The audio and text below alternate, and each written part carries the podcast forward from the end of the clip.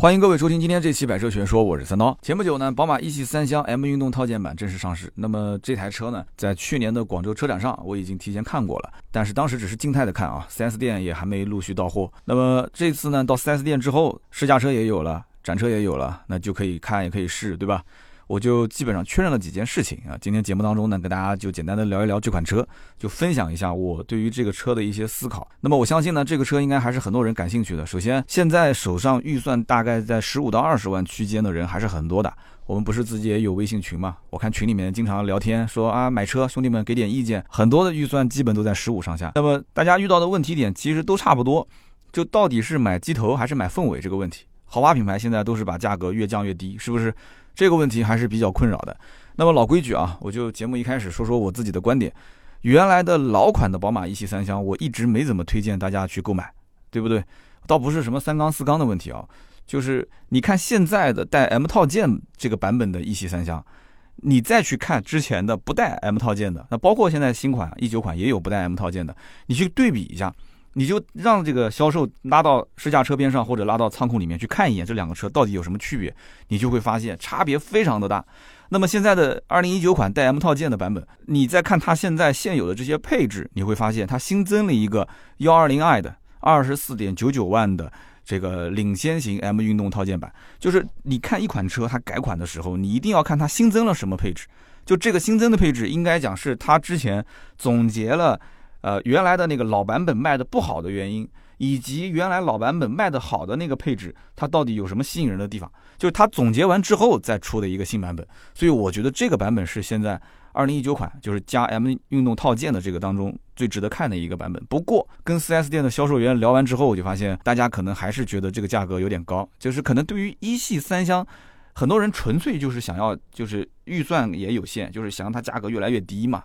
越低越好嘛，所以大多数来问的人还是问这个幺幺八 i 的 M 运动套件版，那么也就是二十二点九九万的这个版本，这个版本就是我们今天标题上说的，就是优惠完的价格就不到十七万啊，很便宜很便宜，七五折甚至七三折啊，七三折就相当于是二十七个点。有人讲说不对吧，你说错了吧？这是不是新款的优惠？没有听错，肯定是新款。为什么呢？因为只有新款有幺幺八 i 的。M 运动套件版只有新款才有幺二零 i 的领先型 M 运动套件版，所以因此呢，我觉得今天我们就可以说一说啊，就是到底新老款之间发生了哪些变化，呃，跟大家分享分享自己的一些想法。那么如果是老听友的话，二零一六年的时候肯定听过一百零一期节目，我们曾经说过宝马一系三厢。那么大家应该知道，我也曾经预测过，我说宝马一系的三厢将来肯定是会出 M 运动套件版。但是当时节目当中，我好像说了一句很快，不用担心，甚至都不会是等三年换代。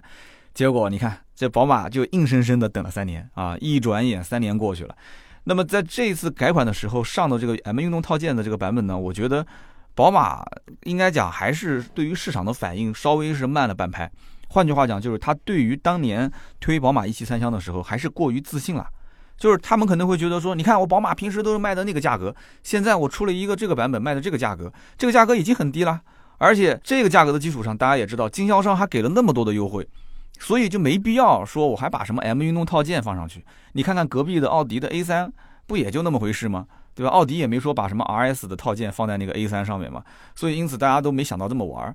但是现在大家知道了，奔驰的 A 级，对吧？是把 AMG 套件直接装上去了，然后整个的内饰又造成那个样子，那么就对大家这个形成了无形的压力嘛，就觉得说好像好像就这这打完折十几万的车也得这么玩，不这么玩不行。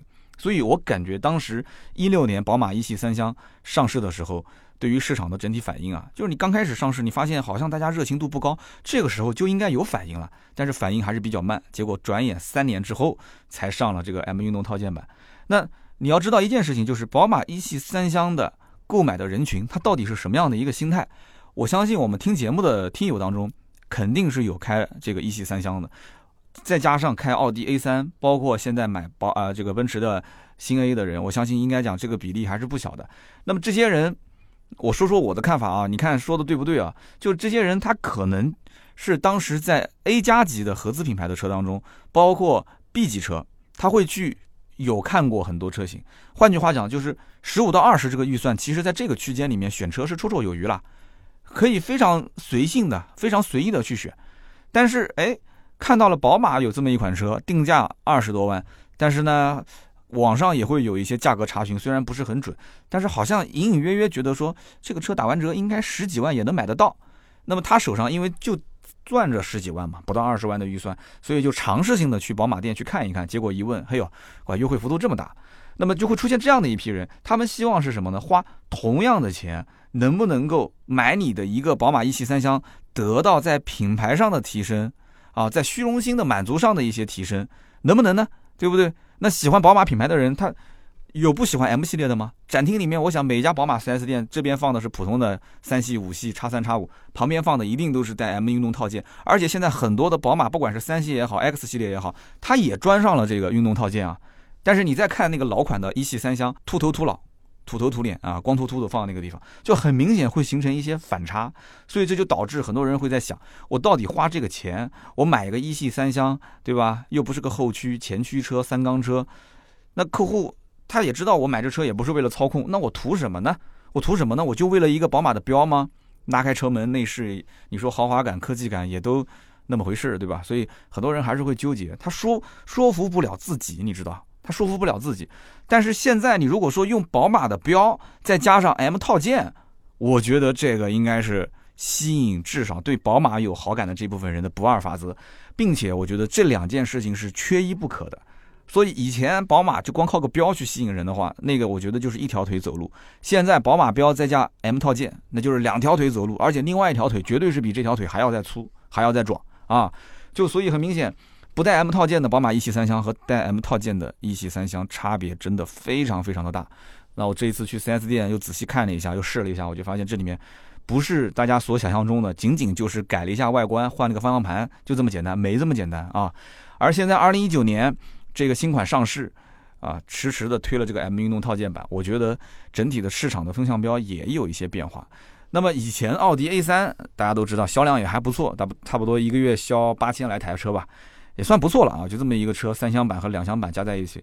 那么一系三厢当时上市之后呢，多多少少也带走了一点奥迪 A3 的客户，但其实不多，因为这个一系三厢从上市到现在销量也就是一个月大概三千多台车吧，四千台左右。不过你再看奔驰的新 A 上市，啊，一上市第一个月销量就基本上奔五千了，五六千、七千。那么大家会把这个注意力都放在这个车上，然后去研究，哎，这个车产品力不错，对吧？呃，内饰也挺豪华，啊，科技感也很足，外观设计有点像这个小的 CRS，就全是好评。但真的这个车全是好评吗？其实也不是，对吧？我这里已经是有网友投诉变速箱出问题了。就是防冻液漏到变速箱里面，变速箱主板烧坏了啊！结果还投诉维权。我手上一堆的资料，我只是觉得这个东西如果把它曝光出来，我发到微博上可能就炸了。而且就是我们很好很好，还曾经把车借给我开过的一个我们的听友啊，他告诉我这么一件事情，我说那你就先先先处理啊，你把你的事情处理完了，回头该怎么说怎么说。那资料什么先放我这边，我先不给你产生这些困扰，对吧？万一要是一曝光，他那边 4S 店讲说呀，你曝光了嘛？那你就去找媒体去处理吧。我这边就这样了，对吧？对他反而是困扰。所以说，奔驰的 A 级也没有传说中的那么那么的厉害。再加上现在又不怎么优惠，A 幺八零 L 其实看完之后，你再去看 A 两百 L 的话，你基本上就不会再选幺八零了。那 A 两百 L 的话，基本上没有优惠，加上税加上保险，怎么着也得要三十万。所以它看起来是一个级别的车，但是实际你的付出的成本差别还是比较大的。一系三厢和 A 三这两个车，基本买的裸车价都是在十几万、十六七、十七八万。那你跟奔驰这个二十多万的车、二十六万多的车比起来，那么差了将近十万啊！所以在现在这个当下的环境里面，我觉得这个风向标是有一点变化的。以前只有 A 三的时候，一系三厢还是带走了一部分 A 三的用户，但是现在大家的注意力全在奔驰 A 的身上。但我对于奔驰 A 这个车，我觉得好感度又不是很高，对吧？又你看，全是板车悬挂。扭力梁的后悬，A 三跟一系三厢怎么说还是一个独立悬挂，是不是？就这个车，我觉得就很多过于浮夸的一些设计在表面上，但这些东西又很吸引人，又没办法加个大的奔驰标在前面，你说是不是？就很讽刺的一件事情啊！包括我自己也是，当年阴差阳错买了一个奔驰 C，我觉得。现在想想看，它到底给我带来什么了呢？对吧？其实有些东西呢，是到了那个时间点，你才会觉得哇，就开一个这个车还真的挺好。但是绝大多数的时候，你会觉得你放那边就是在浪费钱。哈，那么在这样的一个环境下，我觉得，呃，我感觉这个车这里也很一般，那里也很一般，只不过是一块十点二五寸的大屏就撑起了这台车。但是没办法，啊，大家都是俗人，没有说自己什么多高大上的啊，都是俗人，买车免不了俗。在这样的一个情况下，就这么一个大屏，对吧？我有你没有，怎么的？而且你看我带了 AMG 套件了，怎么着？对不对？你宝马之前老款没有吧？对吧？你的 M 套件没上，奥迪 A3 你有说加这个运动套件吗？也没有。哎，我就光是这几样东西看得见摸得着的，大家就愿意买单，非常好使，真的好使的一塌糊涂。那么宝马一系三厢上市以来呢，我觉得一直卖的都很一般。刚刚前面也说了，终端优惠幅度就算打折打到将近七折啊，二十三个点、二十五个点、二十七个点，但是销量还是三四千，对吧？跟 A 三不好比，A 三都是八九千的销量，而且你跟新 A 也不好比，新 A 一上市，我刚刚前面也说了，销量也是非常非常大，而且现在都是捧着钱去订车，没现货，对吧？等啊。那么这里面的原因，我觉得你找一个宝马的销售，你问他为什么这车一直卖不好呢？为什么优惠这么大还卖不好呢？对吧？怎么着也是一个宝马，你问他，他一定能告诉你这个问题的答案。因为我问过不同店的宝马的销售，那么他会跟你这么讲啊，他会说，其实呢，这个答案很简单，买宝马一系三厢的人呢，大多数都是手头预算还是相对比较有限的，那么对宝马品牌也比较有好感，家里面买第二台车的选宝马一系三厢居多。呃，大家可以理解吗？比方讲，买个车给老婆开，老婆平时带孩子，这种情况是最常见的。但是你要知道，就是一对夫妻啊，特别是年轻夫妻啊，你要如果讲买台车给老婆开，那个基本上你也只是表面现象。实际上，老公啊，他自己在选车的时候是在想着今后自己开的一些场景。所以，老婆只要这车牌子还不错啊，外观各方面看起来也还行啊，这样子的话他就能接受了。所以说，在增购用户当中，给老婆买车居多，老公呢又比较喜欢宝马这个牌子，手头预算又相对啊比较的有限，那老婆也觉得宝马也不错，就这样的人群是比较多的，就是增购用户。但是对于首次购车用户，家里面一辆车都没有，第一台车买这个车的接受度倒不是很高。还有一种情况就是家里面已经有一台车了，但是这个时候呢，他不是增购，他是把这辆车给换掉。他要去升级这台车，去换购车辆这一类的用户也不是特别的多啊，这个不是特别的多，是跟我们刚刚讲的第一种情况所去对比得出的结论啊。那么有宝马的销售，你也可以说一说，你遇到的是不是这样的一个情况？因为我也不是说大数据调查，把全国的宝马 4S 店所有的都收集一遍，我只能说是在我仅有的这个区域了解到的一些情况。那么为什么会出现这样的一种事呢？哎，这种现象是怎么出现的呢？我帮大家去分析一下这里面的一些点啊。那么。买宝马一系三厢的人，十五万到二十万这样一个预算，差不多吧？我们刚刚前面也说了，这一类的人就压着十五万预算的人还是比较多的。这些人按我们的正常想法，他很有可能就是首次购车，对不对？那为什么你刚刚要讲说首次购车也不多，换购的用户也不多呢？其实你仔细想一想啊，这里面会出现一点小小的问题。这个问题出现在什么地方？首先呢，就是如果他是首次购车的用户，那么这一类的用户啊，他。会假设自己有很多很多很多很多的需求。啊，他会去想啊，哎呀，我要买这个车，哎，这个车感觉空间不够，哎呀，我要买这个车，哎，这车感觉面子上照顾的也不是很周到，啊，这个车配置又很低，那个车做工又很差，就他会很挑剔，他会有很多要求，很多要求，啊，我们都是曾经首次购车过的人，你想想看，我们当时买车的经历是不是这样？就是你你迟迟都不敢去买定离手，你抓着钱，今天看明天看，犹犹豫豫的。就总觉得这个车差一点，那个车也差一点，怎么可能有十全十美的车呢？你说是不是？所以说，对于这一部分的消费者，这个产品它就一定不能有硬伤啊，对吧？我们以前讲过木桶的效应，你差不多短都不要紧，但是你这边特别长，那边特别短，那对不起，你只要给别人看到你的这个车的硬伤，那很有可能他就直接放弃掉这个车，因为他跨不过这个坎，就是首次购车的用户他跨不过那个硬伤的坎。那宝马一系有没有硬伤呢？太多了，对不对？宝马一系的硬伤，比方说三缸的发动机，啊，比方说前驱，其实前驱也我觉得不是什么硬伤，前驱你还能得到相对不错的空间呢。但是老百姓不懂啊，对吧？网友不懂啊，网友一看网上全是在骂的，哎，宝马失去了后驱就失去了灵魂，怎么怎么怎么，结果他也跟着去想啊，他跨不过这个坎。然后呢，去 4S 店一看，这个盖板的配置又很低，内饰又不怎么豪华，也没什么科技感，那首次购车的用户就会觉得，那我我买这车我到底图啥？我就图一个蓝天白云的标吗？对不对？所以因此，首次购车用户很容易被其他的一些品牌带节奏。你想，裸车预算十五到二十，他可以买合资的 A 加级车，也可以买合资的 B 级车，他很容易就可以看到一个相对来讲配置还不错啊，然后品牌也不错的这样的一款车。而且现在当下卖的比较好的一些紧凑级的合资 SUV 啊，那他也可以选啊。如果他觉得说自主品牌也可以考虑，那自主品牌十五到二十万选的就太多太多了。那自主品牌巴不得你过来看我的车呢，那都是一些中型、中大型的 SUV，你说是不是？空间又大，配置又丰富，那开出去也不一定没有面子啊，是吧？老百姓会被带节奏，因为这里面可选的面太多太多，可替代你的车太多太多。好的，那么再说说对于换购的用户而言，换购的用户大家想一想，他们在换车的时候，他肯定也会思考一个问题，就是我下一台车是买什么车，什么样的车才能换掉我自己手头现在开的这台车呢？对不对？那他只要认定我要换这个车，他一定是对于换购的需求是有一个恒定不变的标准，对不对？就是说，我现在这个车肯定某些方面满足不了我了嘛，是不是？所以因此我要换一下下一辆车，下一辆车这可能在个性化方面或者在实用性方面，啊，品牌啊各方面，它肯定得有一样东西能满足我，是不是？以前老百姓第一台车基本都是十来万的车，我再次换购，空间方面能不能提升啊？配置方面能不能提升啊？品牌方面能不能提升啊？啊，甚至在质量方面能不能提升啊？我现在这个车总是在修，是吧？所以改善性的需求。啊，就跟买房一样，改善性需求嘛。你现在房子嫌小了，地段不好了，没有学区了，还是怎么样？反正你就根据这个来，你选下一个这个住宅的时候，你自然也就会把刚刚之前我住的那些房子的缺点都补上，对吧？物业也不是很好，那我就找一个物业特别好的，那大概就是这么回事儿。所以因此，改善性需求它一定会有非常明确的需求点。它即使不能全面提升，但是起码在我的有限的资金范围之内，我至少得优化其中几个必须的方面。这个大家都很容易理解的，对不对？那么因此，在国内 BBA 卖的好，就很容易理解。十万多的用户，他一想到要换车，那他的升级手头的预算基本二三十吧，起码我觉得三十往上跑应该都很正常。那么十多万的用户就可以说他都是 BBA 的潜客。只要大家一想到我现在要换购一辆车，我要提升一下我的品牌。都绕不开 BBA，那绕不开 BBA，你考虑 BBA 的时候，你想过没有？你的预算会设那么低吗？你会设置你的预算就在十五到二十万吗？不可能。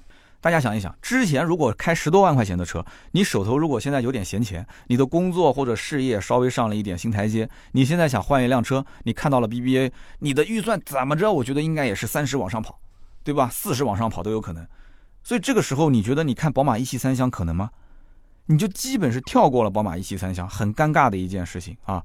那么有人会说，按照你这个逻辑的话，那奥迪的 A3 和奔驰的新款的 A 级，不是也会遇到同样的问题吗？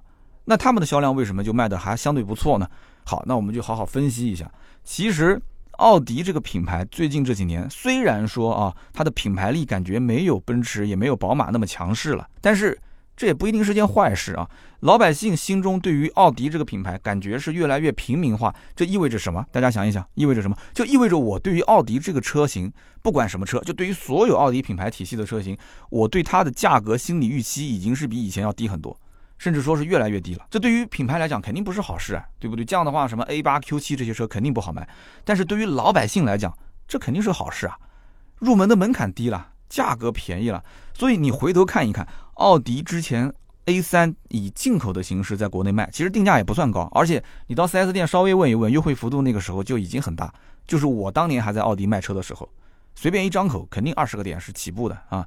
那么即使是这样子，也一直都卖的不好。那么再后来呢，国产的 A3 上市了，而且三厢版也上市了。哎，结果一看三厢版长得也挺好看，也挺精神的，结果一下子销量爆发，销量直逼家里面的奥迪 A4L，对不对？那之后。整个奥迪的价格体系都在往下降，不管是官方定价在降，还是终终端的这个优惠幅度巨大的优惠幅度，老百姓也就知道了。其实这个 A3 啊，也就是一台十几万的车，也就是一台二十万上下的车，而且在路上能见度非常非常的高，因此首次购车用户也有很多人会锁定奥迪 A3 这个车。那么简单的说，我们总结一下，就是在 A3 的知名度方面，比宝马一系三厢高的太多太多了。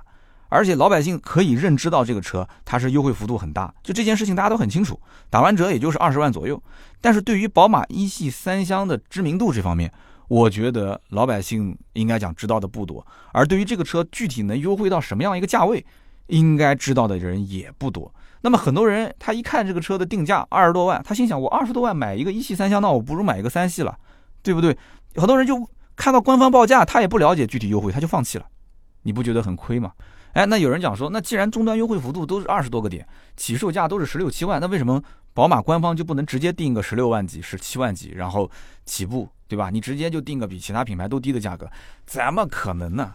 定价这件事情涉及到品牌的这个门面、体面的事情啊，他哪怕就是一台都卖不出去，他也要咬紧牙关去顶着这个价格来卖，对吧？终端不管怎么讲，经销商就是卖一台亏一台，厂家哪怕就是从私底下贴钱，我也要让这个车。顶着这个价格，因为你奥迪的官方报价没有降那么低，我为什么宝马要降那么低呢？官方的定价是不可以这么玩的。那至于你终端的优惠多少，那是结合你的市场占有量，结合你的经销商的利润，包括你卖出去之后，你将来还可以修车啊、事故车啊、这个保险啊、保养啊，你这些方面都可以来挣钱啊。所以因此绝对不可以轻轻松松的，或者说是很随意的去降官方的这个定价。对吧？那么奔驰的 A 系上市之后的定价也不便宜啊。虽然说幺八零入门价格还可以，但是配置也相对比较乞丐。所以这一个点，我觉得大家应该都能理解。最近有一部电视剧叫《都挺好》，很多人都在看吧。我最近也在追。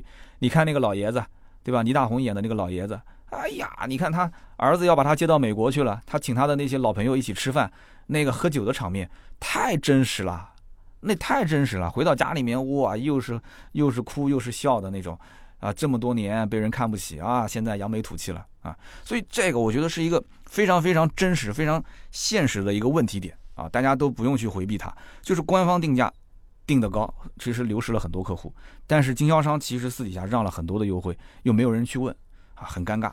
那么国产的 A 级，有人讲说你再说说看，那为什么这个 A 级又又相对来讲很多人关心，很多人去了解它呢？A 级其实就不用说了，A 级的新购车用户。是占很大的一个比例的，就家里面原来没有车，现在我买一辆新 A 作为我的第一辆车，这个比例是很大的。哎，那怎么会出现这个问题呢？刚刚前面我们在分析一系三厢的时候，我们还在讲，就是首次购车用户，很多人可能不会考虑一系三厢，原因是什么？十五到二十万的区间，A 加级很多车啊，然后这个合资品牌的 B 级车也有很多可以选。那一系三厢是这样，为什么 A 级就不是这样的？好，我就给你举个例子，这就是我们听友当中真实的找我选车的一个案例，而且不止一次啊。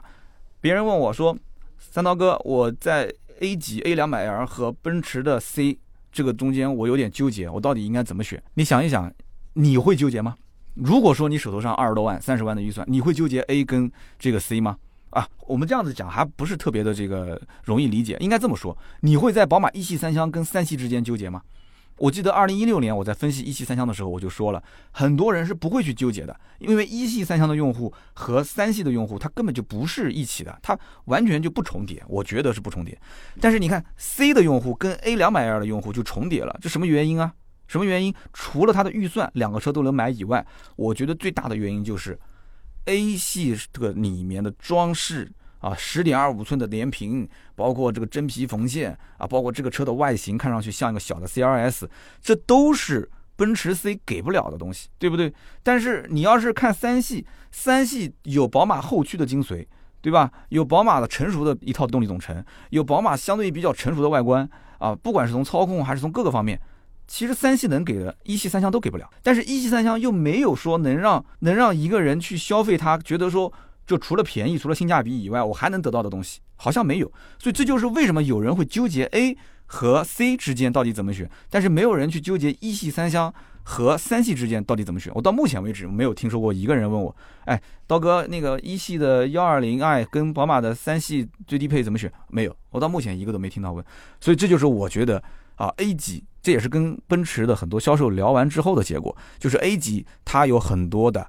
新购车用户，那么理论上来讲，它是不是就开发了很多原本不属于奔驰的新增的增量用户呢？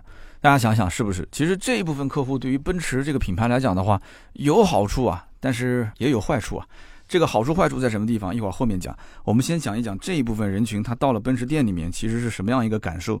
他手上其实有差不多二十万左右的预算，他可以买到奔驰 A 级这个车，但是呢？他过去一看，奔驰 A 级 A 两百 L 要卖到二十七万一千九，而且又没什么优惠，那你加上税啊，加上保险啊，那就已经是三十万的车了。那大多数人的感觉是什么样子的？首先，如果是预算不够的话，他的感觉就是，那我肯定就不要看了，我转身出去了，回头望一眼，对吧？这不属于我，还指望说能有优惠。但是还有一部分人，他确实有三十万，但是有三十万买奔驰 A，再看看隔壁的这个奔驰 C，他心里面不就又嘀咕了吗？所以这就是为什么会有很多人 A 级跟 C 级之间纠结，就是因为目前 A 没有优惠，但是 C 的优惠非常大，接近于五万块钱，打完折的价格不也就是一个二十七八万的车嘛？那么二十多万的车价，很多人还是希望能以首付的形式，加上一些税啊、保险，大概总共，呃，不要超过十万吧，就是十来万块钱能够把这个车给拿下，对吧？二十万的车，百分之三十首付六万多块钱，加上一个税，大概两万八万，加上保险一万九万多，十万左右，把这个车给开走。这样的话呢，首付压力也比较小，对吧？也可以早早的实现奔驰梦。那么新 A 的增购用户和换购用户其实也不算少。你去想一想，增购用户就不用说了，家里面买一台车给老婆开。我刚刚前面讲的，女性消费者对什么比较看重啊？第一个牌子，对吧？然后第二个颜值，那么这个车你说论牌子论颜值，我相信啊，这个姑娘们应该讲是不会拒绝的吧，是不是？那么具体到说这个车什么带不带 AMG 套件啊，或者说这个车实际的内部空间大小啊，女生一般都不会太在意，这都是男生去看的，男生可能会考虑到一些未来的实用性的问题，包括自己的装点门面的问题。这个车讲起来是老婆开。但是自己平时也可以换着开开啊，就算调剂调剂这个生活中的心情啊，对不对？那么这样的一个情况下，老婆看到这个车了，本来就是个奔驰大标，她也挺开心的。那么拉开车门一看，嚯，老婆又更开心了，十点二五寸的大连屏，再加上到处都是的真皮和缝线，老婆会感觉，哎，老公对我真好，对吧？给自己买的车，比他开的那一台宝马的 M3 还要豪华，还要有科技感，啊，真的是太感动了。所以你看。给老婆如果说是增购一台车的话，其实这一部分人群可以说基本全票通过，没什么毛病啊。老婆也觉得 OK，老公也觉得 OK。那么只要钱够的话啊，预算充足的话，他可以接受。那么对于换购的用户来说，我们前面也讲了，手头开的这台车十来万块钱的车，现在如果我要换购，那我肯定是希望各个方面都有所提升啊，对不对？品牌、空间、配置。我们刚刚前面讲到的奥迪 A3，包括宝马的一系三厢这两款车，你让换购的用户去选择的话，你想一想，他真的能感觉到自己的车是有这些方面的提升吗？他真的能感觉到自己的生活质量是改善了吗？哎，这个问题你有没有想过？但是你看，如果是奔驰的 A 级放在那个位置，你老远一看，哇，这不就是一台小号的奔驰 CLS 吗？你再一拉开车门，开心，哎呀，车内的豪华感、科技感都提升了。哎呀，感觉自己开过来那辆车货比货得扔啊，换车没毛病啊。所以大家注意啊，首次购车用户、换购车辆的用户以及增购车辆的用户，你从这三个角度去看，奔驰新 A 是三种客户都能沾到的，对不对？这三种客户都能接受的产品。奥迪 A3 是属于首次购车用户和增购车辆用户这两种客户可以接受的产品，但是宝马一系三厢，我们就说以前老款的这个版本啊，它只能够去吸引。什么样的客户呢？增购的用户，而对于这些换购的用户以及首次购车的用户，其实吸引力并不是特别的大，这就导致他当时为什么连续三年销量一直上不来的一个最根本的原因。所以呢，我也因此就猜测啊，奔驰的国产 A 级的销量其实是可以破万的，只要终端的优惠稍微浮动一点点，也不要太多啊，比方说先优惠个一一万多两万块钱，现在据我了解，有些地方已经开始优惠了。优惠个一万多两万块钱，将来优惠个三万块钱，我觉得都很正常。那么在这样的一个大概十个点左右的优惠基础上，销量进行一次爆发难度不是很大。我们前面已经说了，那现在奔驰 A 基本上五六千的销量，嗯，奥迪 A 三八九千的销量，但是宝马一系三厢只有三四千的销量。那么你要说奔驰 A 级的话，超过奥迪 A 三，我我个人觉得应该问题不大。超过八千上万，我觉得可能性是非常非常大的。但是宝马的一系三厢的销量会不会爆发呢？我觉得也会爆发，至少比现在的销量一定会好很多。那么这里面就涉及到一个问题了，那么怎么看宝马一系三厢它换上 M 运动套装的这个版本是不是有胜算？我们就下面来研究研究这个问题点啊。有人讲说什么叫做胜算？我觉得胜算最起码就是销量逼平这个奔驰的 A 级，超过奥迪的 A 三。那么有人可能会问了，奥迪 A 三现在销量不已经是八千到九千了吗？你超过它，那不就是相当于是基本上赶超了奔驰的 A 了吗？啊，这里面有一个问题点啊，我个人觉得 A3 将来的销量应该是会下滑的，也就是说，这个一系的三厢如果运作的好的话，将来的销量超过 A3，但是小于奔驰的新 A，这个可能性是有的。这就是我现在要分析的这个点。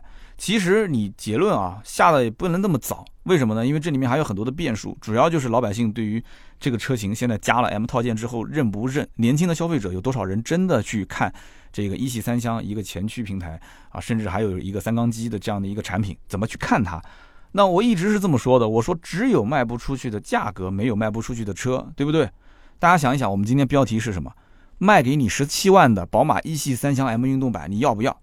那我说的就是现在在售的最新款，我不是说老款啊，最新款二零一九款幺幺八 i M 运动套装，二十二点九九万，现在的优惠行情，没有听错啊，刚上市的新版本。有人讲说，那新车上市一般不都是先价格坚挺一段时间，做做样子嘛，对吧？然后再慢慢的去降价，那只是一般情况。对于宝马的一系三厢，就目前这种市场行情来讲，这是一个特殊时期，现在一定是要下猛药来刺激消费者的这种神经。就我不说。估计很多人应该也不太清楚这个事情，就是说啊，现在这个宝马一系三厢怎么能优惠那么多啊？还以为是个新款啊，怎么怎么？那我跟你讲，优惠二十五个点还比较保守，有的地方都可以做到二十七个点，二十七个点等于就车价不到十七万了，二十五个点的话，十七万多一点，十七万二。那么你可能还是觉得这可能是老款行情，你是不是搞错了？你就打个电话去宝马店问一问，你电话里面应该就能问到二十个点以上，你在店里面可以再谈啊。那么老款的幺幺八 i 以前是没有。M 运动套装版的，所以大家也不用去担心说什么经销商是不是自己后装了一个套件，然后再卖给你，这个你不用担心，他不会去给你换丁字裤、方向盘，也不会去给你换这个大包围，这个原厂的还是副厂的，其实你一看就能看出来，这个我觉得你不用担心啊。而这个原厂如果是加了 M 运动套件的话，我个人有这么一种感觉啊，没加之前那就是郭德纲，加完之后那就是林志颖。对吧？两个人年纪都相仿，这不应该说是同龄人吧？结果呢？哎，这个因为保养，因为各个方面，对吧？就 差别就那么大。所以我到目前为止聊了那么多，我个人感觉，你看看现在的优惠价格之后，你再看看它加了 M 套件之后，再看看宝马的标，很多人还是会蛮心动的，是不是？你别说宝马的标，当年就是一个奥迪的标，A3 国产之后结合优惠，价格打到了十七八万的时候，那么很多人还是可以接受的。销量的爆发就是优惠幅度低于二十万之后才爆发的，所以这个是我觉得一直不会变的道理，就是没有卖不出去的车，只有卖不出去的价格。而我为什么觉得宝马一系三厢今后销量肯定会上涨？我觉得还有两个点啊。第一个点就是从宝马这个品牌的角度来看，就你一开始啊，你会发现就宝马一系三厢，它好像就是一个纯粹为了市场而诞生的一个产品。那对于什么操控啊这些，他好像已经是不太追求这些东西了。对宝马本身来讲，工程师可能很厉害，你就随便给他一个动力总成，你让他去调，他调试的可能都比其他的这些品牌开起来还要舒服一些。但是老百姓也心知肚明，厂家他不说，心里面也很清楚，就这个产品就是为了市场而诞生的，就是为了去吸引那些想开宝马但是预算又不足的人。结果呢，这一部分人首次购车用户又没吸引来。对吧？家里面换购用户也没成功吸引过来，结果都是吸引的那些增购用户，但是这一部分的量相对来讲还是比较小。那么没有 M 套装的外形，没有丁字裤的内饰，它其实对于很多的宝马迷来讲，它没有什么吸引力啊。但是你还是架不住有一些人，他盯着这个宝马的车标看久了，他还是晕晕乎乎的。再加上经销商在旁边给他吹耳边风，说：“哎呀，我们打七折，我们优惠二十五个点，二十七个点。”好，那这样子一来的话，还是有一些人会为了宝马这个标去买单，啊，就我们讲，不管是加 M 套件不加 M 套件啊，那么加了 M 套件之后，这一部分人的成交概率就变得更高了。那么第二点，就是从产品本身来讲，以前的幺幺八 i 的这个版本，很多人就纯粹图了便宜，咬咬牙三缸我也忍了，反正是个宝马，前驱也不谈什么操控了，买就买吧，反正也就是十几万，你十几万你买个大众也就要十几万，对吧？你现在怎么说你也是买个宝马，还是个三厢车，那么。对于幺幺八 i 现在有了 M 运动套件版，新款二十二点九九万，打完折的价格和以前老款二十二点五八万的运动版，其实价格是差不多的，优惠完之后都是在十七万上下。那很多人会觉得我是占到便宜了，他订这个车子是会毫不犹豫的。他以前如果想订那个二十二点五八万的运动型，他是有些犹豫的。现在买到了二十二点九九万的幺幺八二 M 运动套件版，他感觉第一个这个车型是升级换代了，第二个打完折的价格基本是差不多的，他一定会拿老款的优惠去跟经销商谈，说哎呦你这个不就是以前老款的升级换代版本，你就是按照老款价格卖给我，经销商其实也就是半推半就的也就同意了，那么这个时候客户会毫不犹豫下定金啊，我个人觉得就是存量用户啊，对不对？那么在另一方面，想买四缸的 2.0T 加 8AT 这套动力总成的人还是大有人在的。原来买老款，它起步要掏多少钱？要掏二十八点七八万，这什么概念？买个宝马一系三厢，我就只不过不想买三缸，我想买四缸，你就得让我直接跳到二十八万多，你这不是开玩笑吗？对不对？我本来就没指望花那么多钱去买一系三厢的，但是我就冲着我不想买三缸，我想买四缸这件事情，你为什么不能给我解决呢？这是我的痛点。好了，现在给你解决了。二零一九款四缸二点零 T 加八 AT 起步售价二十四点九九万，这就是我节目一开始开头部分我说的。我说重点还是可以关注关注这一个车型，就这个版本二十四点九九加 M 运动套件版二点零 T 加八 AT，优惠后是多少钱呢？你结合一个七五折的优惠，基本上也就在十八万左右，十八万多一点。这是第二一点。第三一点是什么呢？我觉得当年奔驰还没出国产 A 级的时候，宝马的一系三厢出现，它其实瞄着的也就是奥迪 A 三的客户。奥迪 A 三它的这些客户，他也知道 A 三的内饰也不怎么出彩，也没有多少功能，对吧？然后也不是说有多么科技感，有多么豪华，外形这么多年也没什么大变化，也挺审美疲劳的。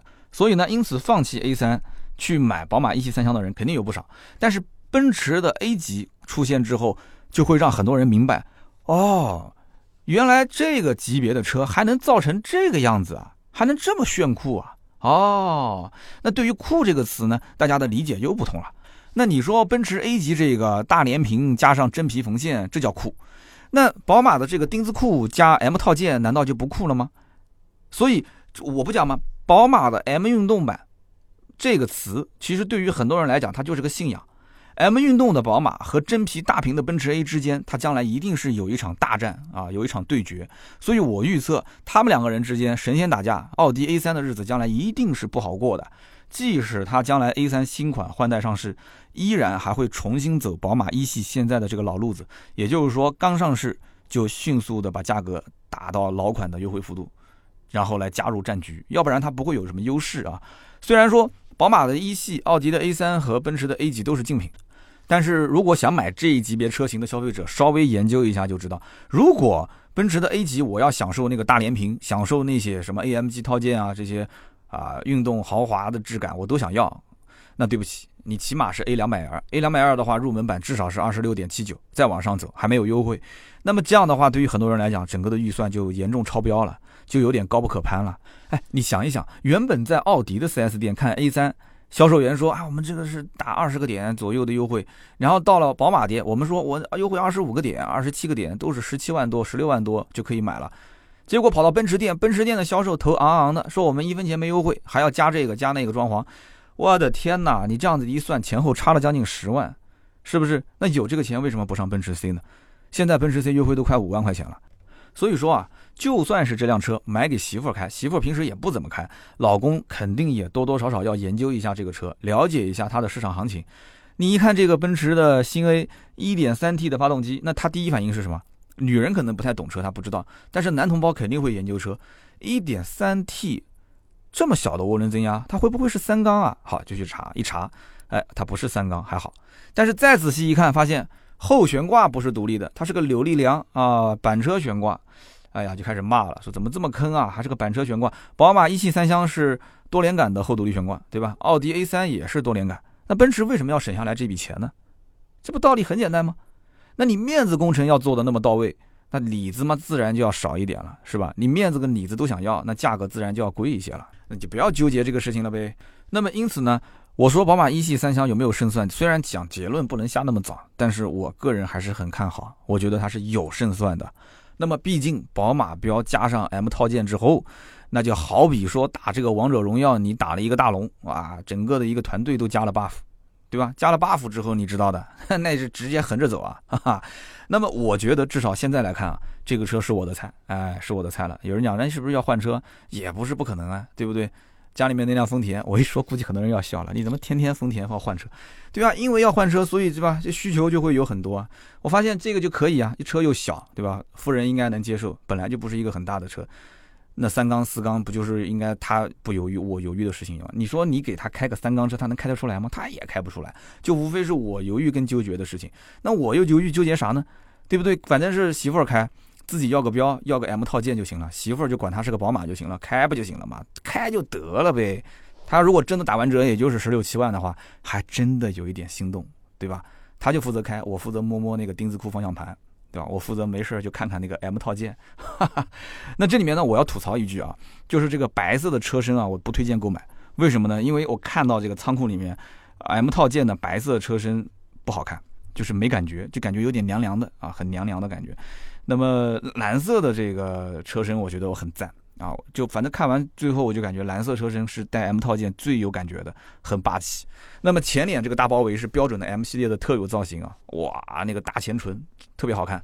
那么包括它的这个后尾部，就大家会知道 M 套件的这个版本，其实不管是从正面、侧面还是尾部去看，真的比以前好看太多。我感觉就跟你穿一个老头衫。跟穿一套西装之间的差别是一样的，真的是反差巨大。然后呢，你不管是从正面、侧面还是尾部看，造型都不错，特别是尾部造型，我个人是觉得我特别喜欢。你看它那个尾部造型啊，这个 M 套件，我觉得最特色的地方就在于尾部，它有那个两侧的黑色的后扩散器，这个下包围，就感觉它的整个屁股包得紧紧的，就很厚实。哇塞，就感觉上去想。啪，就拍他一下屁股，这种感觉啊，就特别想拍，特别不想离开，怎么着也得摸一把啊。那么你打开这个车门，你发现丁字裤方向盘，这个是绝对的宝马车迷特别想要的。三系当时就很多车迷就特别喜欢那个丁字裤的方向盘，对不对？最关键、最让人觉得无语的就是这个丁字裤方向盘上面还加了个 M 标记，对吧？那很多的这个宝马迷那直接就付钱了。对不对？一系三厢想都没想过说加一套运动套件，运动套件加上去之后就差不多了吧？结果还给了一个丁字裤，丁字裤方向盘还给你加了一个 M 标记啊！那想啥呢？直接掏钱不就行了嘛？所以很多的宝马车迷一定是看到这个包围和丁字裤方向盘以及 M 的标记会非常的兴奋啊！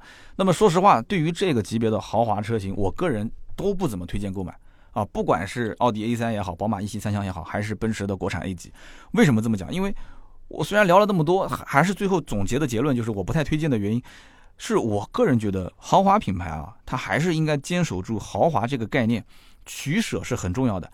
十五到二十万这个价位，基本上已经算是挑战我们对于豪华品牌这个车的一个概念的极限了。什么叫做豪华？大家想一想，什么叫做豪华？虽然大家现在日子是越过越好，但是。一个客户在只花费有限的资金情况下，品牌方我就是说的宝马、奥迪、奔驰啊，品牌方呢还要在坚守自己造豪车的这个理念，同时还要去讨好市场上这些消费者，去满足他们的虚荣心，还要满足他们所谓的对品牌的一个呃，宝马要运动，奥迪要科技啊，奔驰要豪华，就他还要要这些点都不能丢，太难太难啊！那在这种市场妥协下的产物。我个人觉得它卖不好，厂家也会困扰；它如果卖的太好，厂家还是要困扰。这个话怎么讲呢？就像当年我分析这个雪佛兰它的品牌是怎么衰败的原因，成也赛欧，败也赛欧，对吧？听过我分析的人应该是知道我要说是啥意思。满大街跑的都是赛欧的时候，雪佛兰这个品牌再想去卖二十万以上的车就太难太难。高端品牌你如果说是想往下探，奔驰、宝马、奥迪，你想往下探。你去抢下面的这些品牌的客户，我觉得并不是很困难啊，对不对？很容易啊。这就好比刘德华如果有一天不红了，那你就算让刘德华去北上广的酒吧，去全国的酒吧都跑一圈，是不是？你让他去唱歌去跳舞，你觉得难吗？不难啊，一样还是能挣钱，就是没以前挣的那么多呗。但是有一个问题就是，你如果想再把刘德华捧红，把他捧成。天王巨星就是前提是他在全国的酒吧都唱了一圈了，你再把他捧成天王巨星，你觉得可能吗？有那么一丝的可能吗？不可能啊！这就是现在我觉得很担心的一件事情。而现如今呢，奔驰的 A、宝马的一系和奥迪的 A 三，那这些车的诞生，也渐渐的颠覆了老百姓对于一个豪华品牌的幻想。啊，这就让我想到，就是曾几何时，奔驰、宝马、奥迪这些品牌离我们都好远好远啊。呃，我其实到现在还记得啊，曾经跟我老父亲讲过一段话啊。那个时候，我父亲是开着摩托车带我出去坐车。那么我那个时候刚工作，我就跟我老爸就在摩托车上就就聊啊，我就说，我说你看啊，老爸，这个马路修得那么宽，对吧？你还骑个摩托车，对吧？咱家就换个车就不行吗？这个马路是怎么修的？马路都是用我们这些纳税的人的钱修的，路修得那么好，对不对？我们不买辆车，你不觉得亏吗？那不就是拿我们这些纳税人的钱去修路，然后给别人开车嘛？这不是这感觉吗？我你开个摩托车，你才占多少的这个路面啊？你看到车你还得让他，对不对？你开车那个时候都很霸道的啊。那么我老爸就乐了啊，我老爸觉得，就是买车这件事情对于我们这个家庭来讲的话，还是比较遥远的。就是在那个年代，就大家觉得车子呢，你咬咬牙有可能也能买得起，但关键问题是你养不起它，后面的很多的一些就是费用啊，对于一个老百姓他会觉得压力非常非常的大。那么我后来回到家里面，跟我父亲也商量，我说其实买一个二手的车，买一个二手的一两万块钱、两三万块钱的车还是可以接受的。后来因为工作关系，不是因为上班很远嘛，所以老爸支持了我一点啊。我自己呢，大学包括工作也攒了一点钱，就买了一个二手奥拓。那么买了二手奥拓之后呢，没多久，那么老爸就催着我跟我老婆两个人要孩子。那么讨论这个要孩子的时候呢，我就跟我爸讲，我说等我以后有了孩子，我就给你买台车，对吧？我们两个人上班也挺忙的，那你呢有时间你就可以开着车带着孙子出去玩儿。哎，然后我爸就一本正经的跟我讲啊，他说你呢就给我买一台二手车就可以了，对吧？家里面将来等你工作越来越好了，条件不错了，对吧？我就当时说了，我说二手车怎么可能呢？等我有钱了，我给你买一台全新的宝马啊，你就开到你们单位，停在你们领导的车旁边，你就说这车是你儿子给你买的。哎，我老爸当时慌的直挥手啊，不要不要不要，不行不行不行，太高调太高调了。啊，你真的要给他买了，钥匙丢给他，他肯定也开，你说是不是？但是你现在想一想，如果说我现在给他买的是一台打完折不到十七万的宝马一系的三厢，停在他领导的帕萨特的顶配旁边，我请问这算是高调吗？好的，那么以上呢就是今天节目的所有内容，感谢各位听友的收听和陪伴。那么今天这期节目呢，我也希望大家来讨论一下，就是你如果预算十五到二十万，你会考虑宝马的一系三厢吗？那么我说的关于宝马的标，再加上 M 套件加持之后，它可以和奔驰的大屏再加上真皮缝线去进行抗衡，你认为我说的对吗？那么留言和评论是对我的最大支持啊，是对主播最大的支持。每期节目我们也会在评论区抽取三位，赠送价值一百六十八元的芥末绿燃油添加剂，希望大家多多的留言，非常感谢。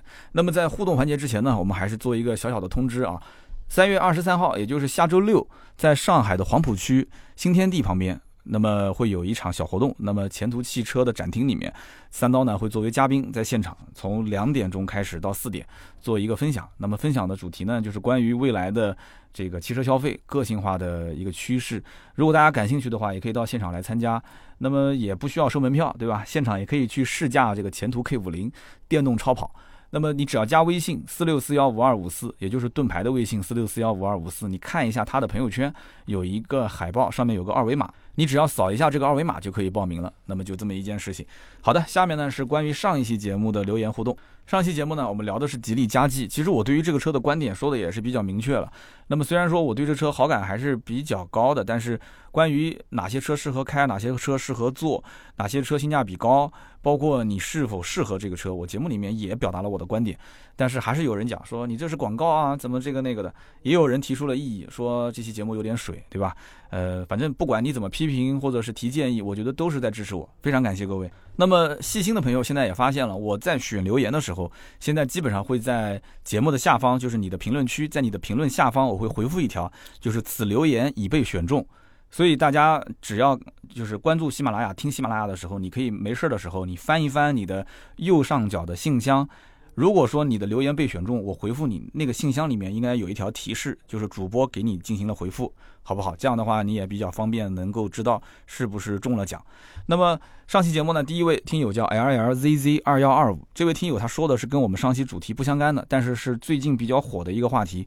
他说：“三刀，你能不能说说奥迪车主得白血病的这个事儿？”那么这件事情呢，为什么我没有专门的用一篇文章或者是用一期节目去说呢？是因为这件事情你根本没有办法去说，这怎么去理解它呢？很简单，首先这件事情官方就没有承认，对吧？奥迪官方就没有承认，也有人会讲他根本不可能承认，是不是？那么另外一方面，虽然网上的这个原文原稿我也看过了，他拿了很多的一些相关的证明证据出来。但是这里面都不能说直接去证明就是这个奥迪车导致他得了这个白血病，所以这个文章看的确实让人很很扎心啊，很难过。但是除此之外，这个如果你能非常非常有力的证明就是这个奥迪车导致得了白血病的话，那我觉得那就直接用法律途径来解决这件事情，那不就 OK 了吗？那一定是在法律这个层面上是缺少一些，嗯，怎么说呢？赔偿的依据。所以就只能是通过媒体曝光，而且又是三幺五在这样的一个环节把它拿出来去说这么一件事情。但是不管怎么讲，奥迪品牌在这一段时间应该说是受到了非常大的影响，这里面一定会有很多人在想考虑奥迪啊还是其他品牌的时候，心里面就会很很闹心啊，就会觉得说哇，这个生命安全很重要，我不能花几十万买了一个车，结果还得白血病啊，大家会很担心，所以宁愿就怎么讲呢？就是不怕一万就怕万一，就宁愿是。这件事情是真的，我相信他，我就不买，我换别的品牌，是不是？所以我觉得对奥迪品牌损失还是蛮大的。但是反过来讲，呃，奥迪又不能说拿出合理的证据说你是造谣，对不对？奥迪的这个相关的车内的空气安全有没有能拿出来说非常非常这个强有力的证明，说我所有的每一辆车随你怎么抽，随你怎么减，它都完全符合这个相应的标准。而且这个什么叫做相应的标准？标准是什么？对不对？国外也有相应的这种车内空气指数的一些标准，国内据说也有一些指导意见，但是我们从来没听说哪个车超标然后被处罚。曾经三幺五也出现过，就是抽检一些这个奔驰、宝马、奥迪豪车的一些车内的空气的污染指数，那么得出来的效果好像结论也不是特别的好，对不对？那这里面我觉得是不是应该成立一个相应的机构？我之前看那个中汽研好像也出了一个就是空气安全指数的一个相应的评判标准，但这里面。怎么说呢？汽车厂家在国内啊，还是有相当大的话语权的，而且这里面的参股的形式也是多种多样。大家应该懂我的意思吧？就是各种汽车企业它背后的这些股东方式各种各样。那么又当裁判员又当运动员的情况，我觉得还是很常见的。所以就算出台这种相应的法律法规，我觉得这里面你得出的最终的检测结果是否属实，这个也很难说。老百姓买个车回来，你说自己去测，可能性也不大。所以这个怎么说呢？如果法律法规不完善的话，那我觉得只能是看汽车厂商的良心了。这个良心啊，就希望不要被什么东西吃了就可以了，对吧？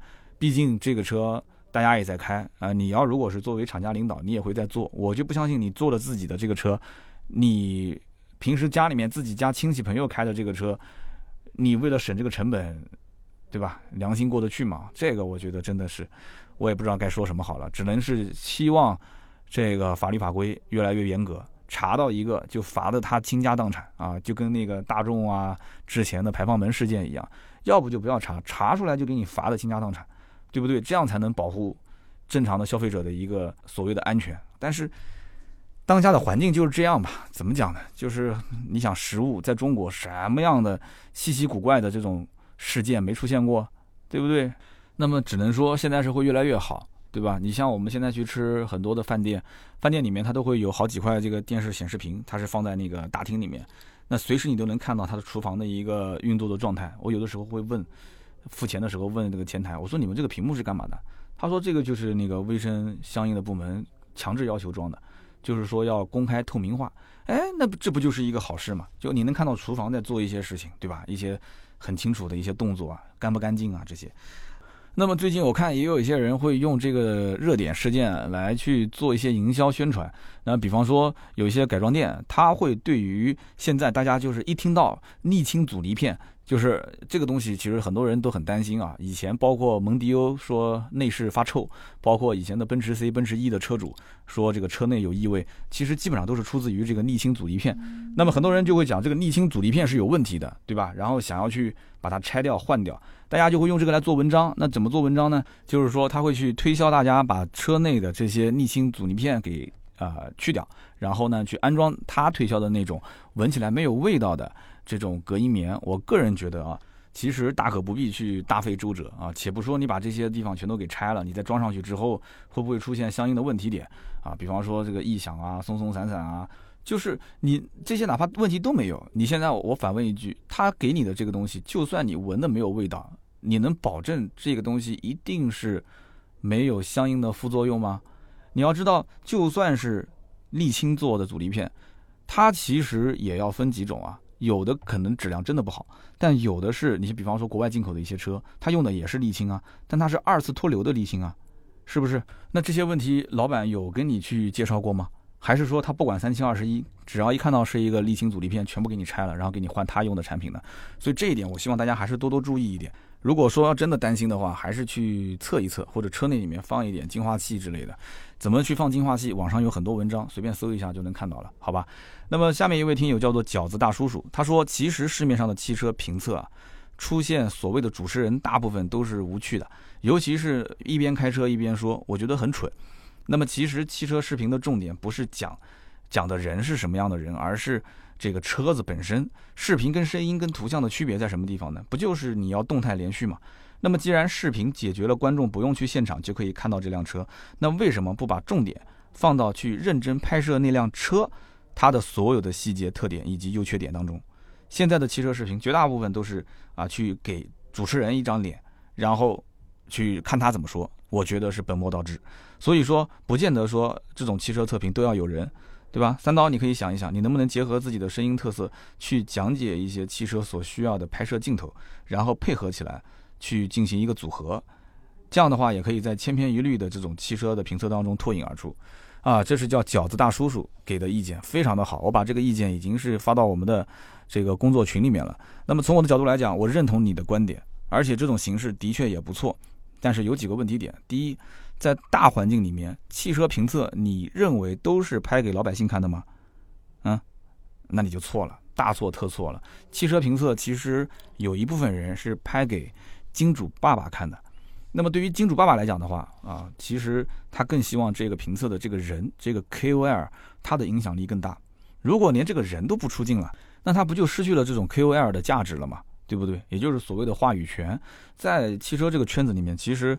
媒体圈里面，你既有流量又有话语权的人，那是非常厉害的啊！你比方说像严雨红啊，对不对？像韩露啊、大老师这种，那他人气又很旺，对吧？然后他又有平台做支撑，那么再加上厂家又经常会把第一批的新车给他们进行一个内测，所以因此他流量持续会保持一定的热度，那他的话语权相应的就会比较的大。那么你说他们都不出镜啊，全部放在背后去说车子都是拍细节。那这种影响力会下降很多，所以这就是现在当下的一个环境，没有办法。那什么时候会出现这位就是叫饺子大叔叔所提到的这样的一种形式开始普及呢？我个人觉得啊，那就是整个的汽车媒体市场开始变得越来越成熟了啊，就是通过网络的这种形式去介绍车辆，大家。该坚持下来做的人也就剩那么几批，那么其他的一些新人也不怎么露出了。就是在这样的一个相对封闭的环境里面，我觉得应该就会出现这样的内容。也就是说，呃，没有太多主持人的画面，更多的是进行车辆的讲解。啊，我觉得这种可能性会有，但是当下不行。当下你要想存活下来的话，你要不塑造一个个人 IP 出来去说车，那是很难存活的。你光靠拍摄影、摄制这种团队做后期，成本是非常高的。对吧？你光是靠拍，是去去创造这样的一些所谓的干货内容，你没有真的后面有金主给你买单，全都自己掏钱。那你除非你有一个好爸爸啊，那个爸爸家有钱，天天给你买车去测，那可以的。那其他的人一般是做不到这一点，好吧？那么下面这位听友叫做幺八五三四三六 EQAW，他说啊，三刀，你这一期加计的节目有一点点粗制滥造了，因为。这个 1.8T 的发动机是国五的，1.5T 混动是国六的啊，你没有说。那么第二一个呢，就是大家买 MPV 其实都关心的是第三排座椅的舒适度以及后备箱空间的实用性，但是这两点你其实都没有说。我不知道是我睡着了还是你真的没说。如果没有说，那么第一点就说明你功课没做够。第二一点啊，我就不能理解了，不知道你是关注了其他什么还是什么原因。那么对于这一位听友的留言，我觉得也具有一定的代表性，很多人也点赞了。那我大概解释一下。首先，我在节目当中说的很清楚，因为经销商现在只有一点五 T 的混动和插电式混合动力，一点八 T 的车，按照经销商的这个跟厂家的邮件，包括排期表来看的话，他都根本看不到厂家在排产这个车。那么连排产都没有排产的车，你问销售，你说这车是国五还是国六，他真的不知道。他真的不知道，而且这个节目录制之前，我看到这条留言，我还特意打电话给经销商，我说你不知道你就问问你们销售经理，销售经理也不知道。他说我们现在连车都没看到，邮件都没收到，我怎么能知道它是国五国六呢？他们现在店里面卖的都是一点五 T 的轻混和插混。那么有的网友可能会讲，一点八 T 的版本在其他的这个车型上不是有吗？那它都是国五的。那你要如果这么说，现在马上就要在七月一号执行国六的城市，这些一点八 T 的版本就不卖了？全部停产，应该不至于吧？所以因此这个消息呢，我没有得到，我不敢在节目里面去说。而且我在节目里面也说得很清楚，就是目前来讲，定不到一点八 T，或者说你要定的话，这个时间是遥遥无期的。呃，如果说这一位幺八五三四三六这位听友，你说的都属实的话，那我也非常感谢，就是你给大家其实提前提了个醒，对吧？交流才会得到新的信息。那么既然我们的听友们都得到这个信息了，我觉得如果是属实，那就非常非常感谢你的这个提醒。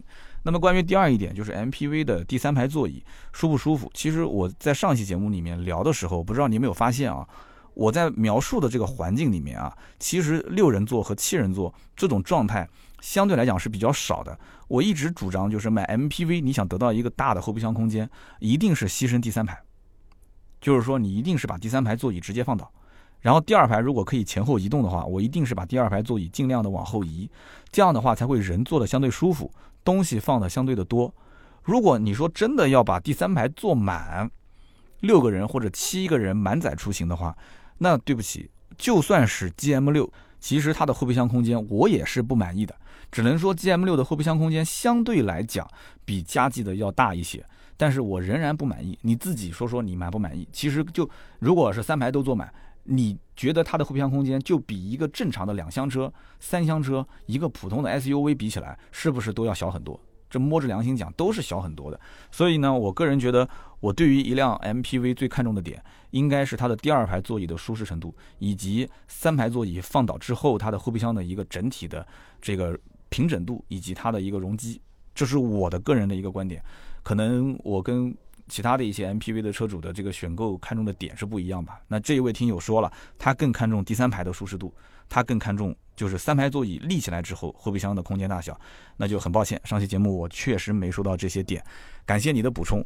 那么以上三位听友，呃，L L Z Z 二幺二五饺子大叔叔，还有幺八五三四三六 E Q A W，呃，是我们的今天的入选留言。希望在喜马拉雅平台点击右上角的头像，然后呢，把你的快递信息留给我。赠送价值一百六十八元的芥末绿燃油添加剂。那么以上呢就是今天节目所有的内容。今天我们聊的是关于宝马的一系三厢的新款，希望大家多多支持主播，多多留言评论。那么如果有更多的新车和二手车的价格咨询，包括装潢改装方面的一些价格咨询，都可以联系我们，加私人微信号四六四幺五二五四。呃，我们平时工作日都会有人在线跟大家进行沟通。那么以上是节目所有的内容，今天节目就到这里，我们下周三接着聊，拜拜。